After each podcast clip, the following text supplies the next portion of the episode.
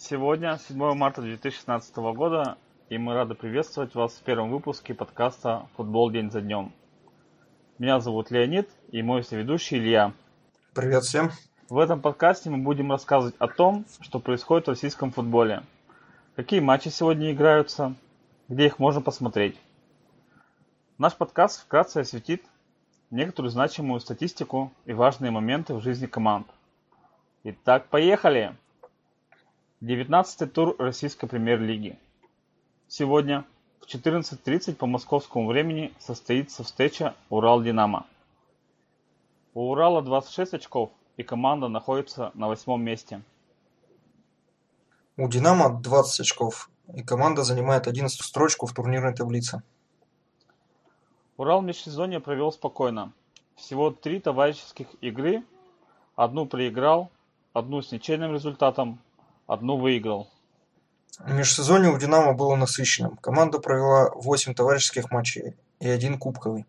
Из этих 9 игр две она проиграла, три выиграла, остальные свела с ничейным результатом. Очные встречи у команд. Урал в домашних встречах за последние два года не проигрывает «Динамо». Статистика домашних голов и пропусков говорит о том, что дома Урал забивает 16 голов, а «Динамо» в гостях всего 8. Дома Урал пропускает 16 голов, а «Динамо» в гостях 13. Движение по турнирной таблице выглядит следующим образом.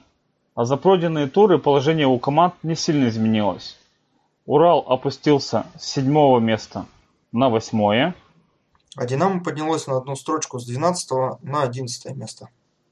По травмам обе команды выходят на игру без травмированных игроков.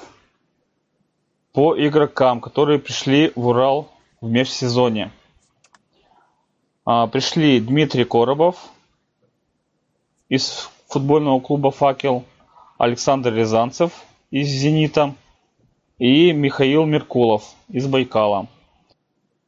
Ушли Вячеслав Подберезкин, Карлос Страндерберг, Александр Ерохин, Игорь Ломбарский, Александр Белозеров, Андрей Горбанец и Денис Фомин. У «Динамо» э, в межсезонье пришли следующие, пришли четыре человека. Станислав Драгун, Себастьян Хольман, Фаташ Бичрай и Андрей Ещенко ушли три человека: Александр Кокорин, Юрий Жирков и Александр Бютнер. Тренером Урала с 22 сентября 2015 стал Скрипченко Вадим Викторович. За 11 игр было 6 побед, 2 ничьих и 3 поражения. У «Динамо» действующий тренер Кобелев Андрей Николаевич. За 18 игр э, он одержал 4 победы, 8 раз сыграл ничью и потерпел 6 поражений. Календарь игр.